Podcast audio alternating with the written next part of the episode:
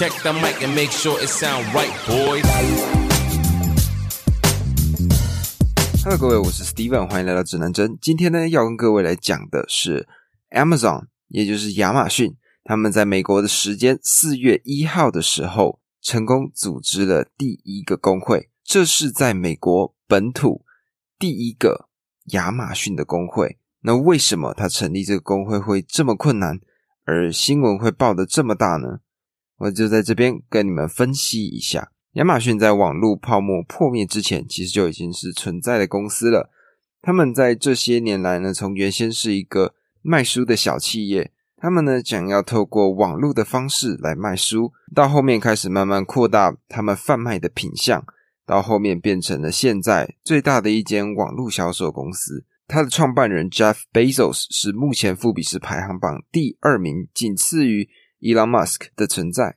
因为亚马逊呢，他们强调便宜又快速，他们就会需要非常多的人力来帮他们做配送的动作。那所以在这个过程里呢，就会看到很多很多事情的发生。他们必须要让这些员工奋力的去工作，奋力的去支持亚马逊的整个系统，才有办法完善的运作起来。但是状况就是这些劳工的权益，很多时候都没有被得到保障。例如，在前几年，亚马逊就爆出过几个丑闻。第一个呢，是亚马逊的货车司机，因为整天都在配送，连上厕所的时间都没有，所以呢，他们怎么做？他们都只能尿在保特瓶里面。那甚至呢，有亚马逊的工厂，他们为了配送的方便，他们不让员工吹冷气，在三十几度的高温下，让这些员工做配送的工作。这两个爆料事件呢，可以说是当时颠覆了。大家对亚马逊这个又快又好的服务，它背后的真相，那大家可以思考到的点就是，劳工他们应该也会组织自己的团体，透过团结起来组成工会去伸张自己的权益。但是为什么这么多年来都没有工会的组成呢？这是亚马逊公司他们在这些年来所做的一切的努力。根据美国的劳工部公布的文件，发现了说，Amazon 他们。在雇佣工会破坏顾问的这件事情上面，他们花费了四百三十万美元。而更有资料发现呢，那些专门人员，他们策划亚马逊反工会组织活动的人，他们一天可以收到三千两百块美金的报酬。他们在反工会这件事情上花费了非常巨大的资金，所以这也是为什么这些年来工会一直没有办法成立的原因。但是。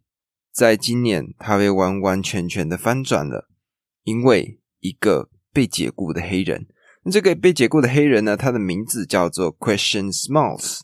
他呢是一个穿着嘻哈、脖子上面有刺青的一个黑人。他在大流行的期间里呢，他在美国前几年疫情非常严重的这个大流行的期间里呢，他计划在纽约的一个配送中心进行一个小规模的罢工。这个配送中心呢，它是当地零售商唯一的一个配送中心。他试图想要用这个罢工的这个活动，来让亚马逊注意到工会，注意到员工劳工的权益。那亚马逊呢，对于这一种事情可以说是花了非常大的阵仗。他们呢，组织了一个反应小组。那这个小组呢，它包含了十个不同的部门。那这个部门里面包括了全球情报计划。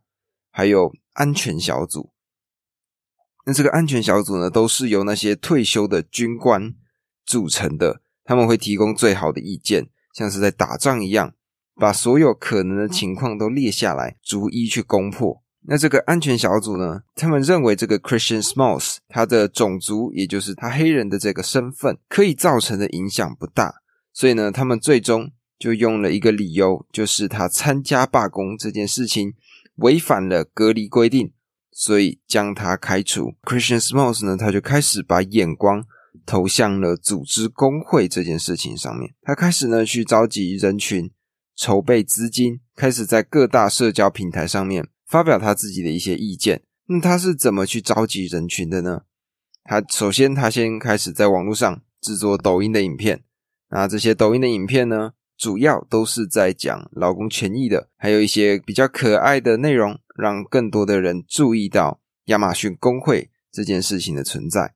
然后呢，他跟他身边的另外一个朋友叫做 Palmer，他们两个人就会带着他们各自的食物到这个中心附近，那去吸引其他也为亚马逊工作的移民工人。甚至他们还立了一个标语，就是 “Free food and weed”，翻成中文呢就是免费的食物还有大麻。所以呢，在召集人力上，这件事情成真了。那他们当然最重要的是一定要有钱嘛。他们如果没有钱，怎么可能去召集？怎么可能去买食物？怎么可能？所以他们就在网络上一个募资平台叫做 GoFundMe，G O F U N D M E，GoFundMe。那透过这个平台呢，他就募到了十二万美元的资金。那这样子的资金加上人力，他就可以开始去推动成立亚马逊工会这样子的一件事情。那因为亚马逊呢，之前他们判断说他的种族问题所造成的影响不大，所以他们对于 Christian Smalls 组织工会这件事情。报时的看法呢，都还是冷处理的。那直到今年开始越烧越大，在一月的时候呢，开始有越来越多人加入了成立工会的这个行列里头。亚马逊呢，他们就反击了。他们在今年的二月的时候，这个 Christian Smalls 在休息室里面用餐的时间点，一群警察闯进了休息室里头。那这群警察呢，他们就以 Christian Smalls 他擅闯 Amazon 的土地里头。把他逮捕。那这个逮捕的过程呢，被其他的民众拍下，并上传到 TikTok 这个平台上面，造成了非常大的回响。虽然说遇到这样子的情况，Christian Smalls 他有一点狼狈，但是因为影片上传到 TikTok 这个平台上面，导致了更多人支持成立工会这件事情，甚至美国总统拜登。他在前阵子的演讲上面也特别提到这件事，他是倾向于支持工会的立场的。那时间呢，就持续的来到四月一号这天。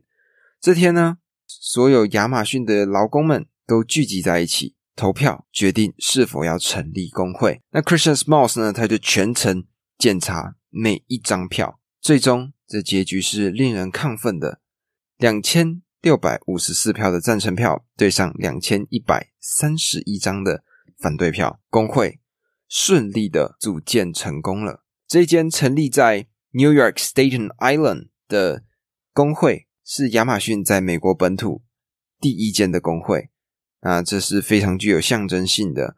有专家推测说，这样子的工会情况会导致遍地开花，越来越多其他地方、其他配送中心的劳工。也会组织工会，开始争取自己的权益。所以呢，亚马逊现在真的是一个头两个大吗？我认为，其实答案并不是如此。那这边呢，我就稍微分析一下我自己所感觉到的情况。那首先呢，我想先讲，就是我有看过在写贝佐斯的一本书，叫做《创造与梦想》。那这本书里面呢，他就讲到说。亚马逊他们的成立模式是什么？他们工作的原则是什么？还有 Jeff Bezos 他对于创办企业的精神是什么？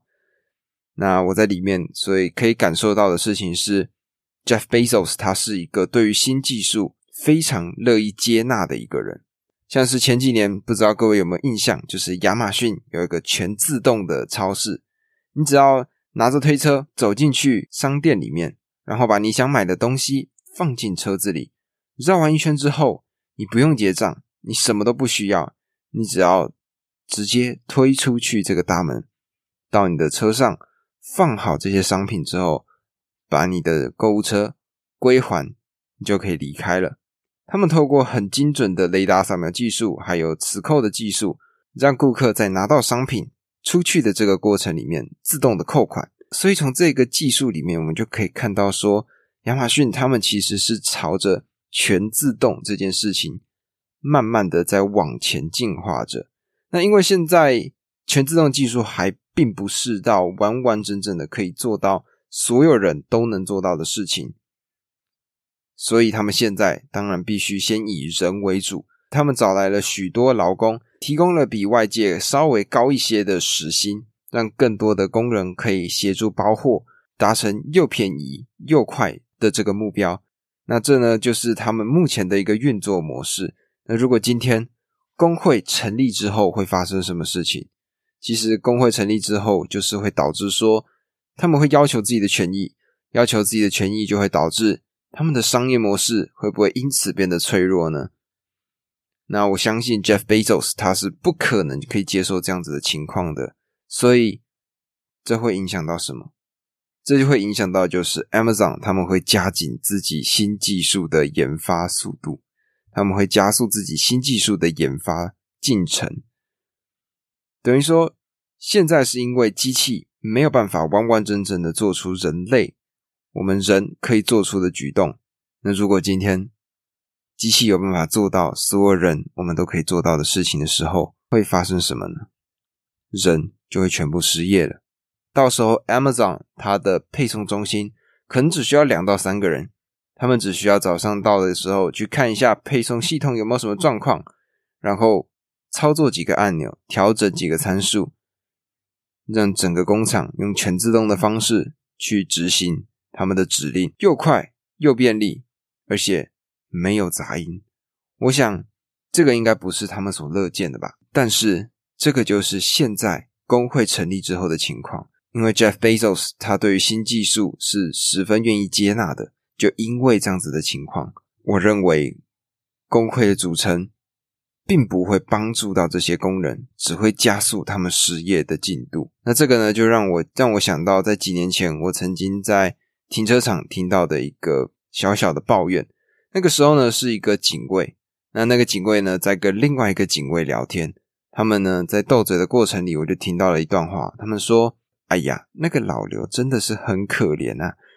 他所掌管的那间停车场现在用全自动的了，他就这样被裁掉了。”那我在听到这段话的过程里，我就觉得说，这些警卫他们并不是讲给别人听的，其实他们是在警告他们自己，因为已经开始有人使用全自动的栅栏之后，就会开始加速这个过程。最后，大部分的停车场都用了全自动的机器，那警卫呢，基本上不太存在了。从这个不管是停车场到我今天所谈的亚马逊，整个事件整个过程，我想这个就是人性吧。我想这个就是必然的一个走向吧。那这当然最终还是得回归到人性这件事情。当我们要求既快又便利的时候，其实我们也正在加速整个过程，我们也正在成为这些工人最终失业的帮凶。说来是不是挺讽刺的呢？我想羊毛出在羊身上，公司方没有问题。我们顾客方拿货的速度快速，那被剥削的很明显的就是那些劳工了，是不可避免的事实。其实很多时候都是如此，只是希望今天这样子思考，我们可以我们可以稍微理解到现在这个世界的运行模式。这个呢，就是我认为的一个思考模式。那至于要怎么去把工会解散，其实还有另外一个，我刚刚想到一个非常糟糕的做法。不知道各位有没有看过一部电影，叫做《Sorry to Bother You》。那这部电影叫做《抱歉打扰了》。它的内容呢，大概就是说一个一个黑人他应聘的销售员的工作。那他发现呢，他发现呢，用白人的口音可以让他的销售业绩逐渐的增加。那也因为他运用了白人的口音，最后来到了公司的高层。那他原先呢是那些底层。苦哈哈的员工，因为在成为高层的过程里面，他不得不慢慢的跟这些底层的员工脱离关系。那我想，如果 Amazon 他们要做的话，他们就直接把这个 Christian Smalls 变成管理层。那变成管理层之后，因为他要忙其他的事情，最终他就没有办法去处理工会的事情了。虽然说对这招很阴险，但我认为。亚马逊他们真的有可能做出这种事情，先把他孤立，最后再把他处理掉。个人还是很难跟这些大企业去对抗的，因为他们拥有良好的团队、良好的资源。我们虽然很喜欢这种小人物、小人物战胜大巨人的故事，但是我们终究还是得回到现实面。实际上，就是不管是工会，不管是工作机会，所有的东西。终究还是这些大企业吃香。那分享这个报道呢，其实是因为我自己，我自己也不清楚，就是要怎么要怎么去平衡这样子的情况？那我才会在这里分享我自己的思考内容。我希望如果有任何人听到了这个节目，愿意呃给我一点反馈，我也想听听看，因为我自己现在确实没有想到一个很好的解法。那这个呢，就是亚马逊他们成立工会的内容。这个也就是今天咱们的报道。那接下来呢，又来到了咱们的 story time。那今天的 story time 呢，叫做“哎，你穿女装啦！”我喜欢试穿，喜欢把各式各样的衣服套在自己的身上。衬衫优雅，T 恤随性，牛仔裤不羁，配合各种色彩、面料，交织成一张完美的图像。扛着各种衣服配件，我走进了试衣间，拉起门帘，进入自己的时尚世界里。外头传来一对男女的声响：“哎，你穿女装啦？”女生的声音说道。“你白痴哦！”男生的回话。“你刚刚自己猜拳猜输掉的。”女生的声音回答。在这来回的过程里，试衣架撞击的声音从他们的方向传来，应该是女生拿的衣服吧？我想，在我开始试穿牛仔裤的时候，隔壁的门帘拉上了。你不要后悔哦，男生的声音回道。我把你丢在现实动态里，女生的声音回答。去死啦！男生说道。布料摩擦的声音从隔壁传来。我想，他真的换装了。我穿上试穿的衣服，走到外面的镜子，看了看自己的完成品。门帘拉开了，我从镜子的反射看到了男生的穿着。白色的一字领搭配长裙，踏着凉鞋走向女生。时髦的墨镜，搭上编织的包包。女生拿着手机冲向前，对着手机说道：“呵呵，我的男朋友有女装癖。”男生慌忙的想抢过手机，这是社会性死亡现场。女生把手机收到身后，隔着口罩朝男生的脸啄了一下。我背对他们走回试衣间里，穿回自己的衣服。吵吵闹闹是恋爱的样子。那这个呢，就是我在清明连假的时候出去外面试穿所看到的一个小故事。那当天呢，我自己就是我在西门町的 H&M 那里面试图要找一些衣服来穿，那我就挑了几件衬衫、几几件 T 恤，还有一些帽 T，在走到五楼的里面去试穿最新的衣服。那在试穿的过程里呢，我就听到外面一对男女他们就在讲话，然后那女生呢，她就拿了一大堆衣服的感觉，跟那个男生说：“哎，你穿穿看啦，你穿穿看啦。”我在里面，我也没有多想什么，我就继续穿我的，继续试穿我的衣服，看我的东西。然后那个男生呢，就冲进去里面换了这一套衣服出来。我在外面呢看到了这个场景的时候，就觉得天哪，这个男生是做出了多大的牺牲啊！因为当时不只有我，而且我还是背对的哦，不只有我，其他的人，四周的人都在围观。然后我在想的就是。哇，这个男生真的是太可怜了。但是呢，整个剧情的反转就在那个女生踮起脚尖倾向那个男生的那个瞬间。我想，这个就是一个吵吵闹闹的情侣吧，很可爱，然后很浪漫、很天真的感觉。这个就让我想到说，之前我在 YouTube 上面看过一个监视器的画面，一就是一对夫妻，他们呢在路上。然后呢，男生就突然摆起了一个太极拳的架势，结果呢，女生也开始金鸡独立跟他对打。两个人呢就在空无一人的街道上慢动作的对打了起来。那这种相处的画面呢，每次看到我都还是觉得蛮可爱的，然后会跟着这些画面微笑。我想这就是恋爱的样子吧。那不知道各位有没有类似的经验呢？欢迎各位可以分享给我。这个呢，就是我在前几天看到的一个小故事，看到的一个画面，分享给你们。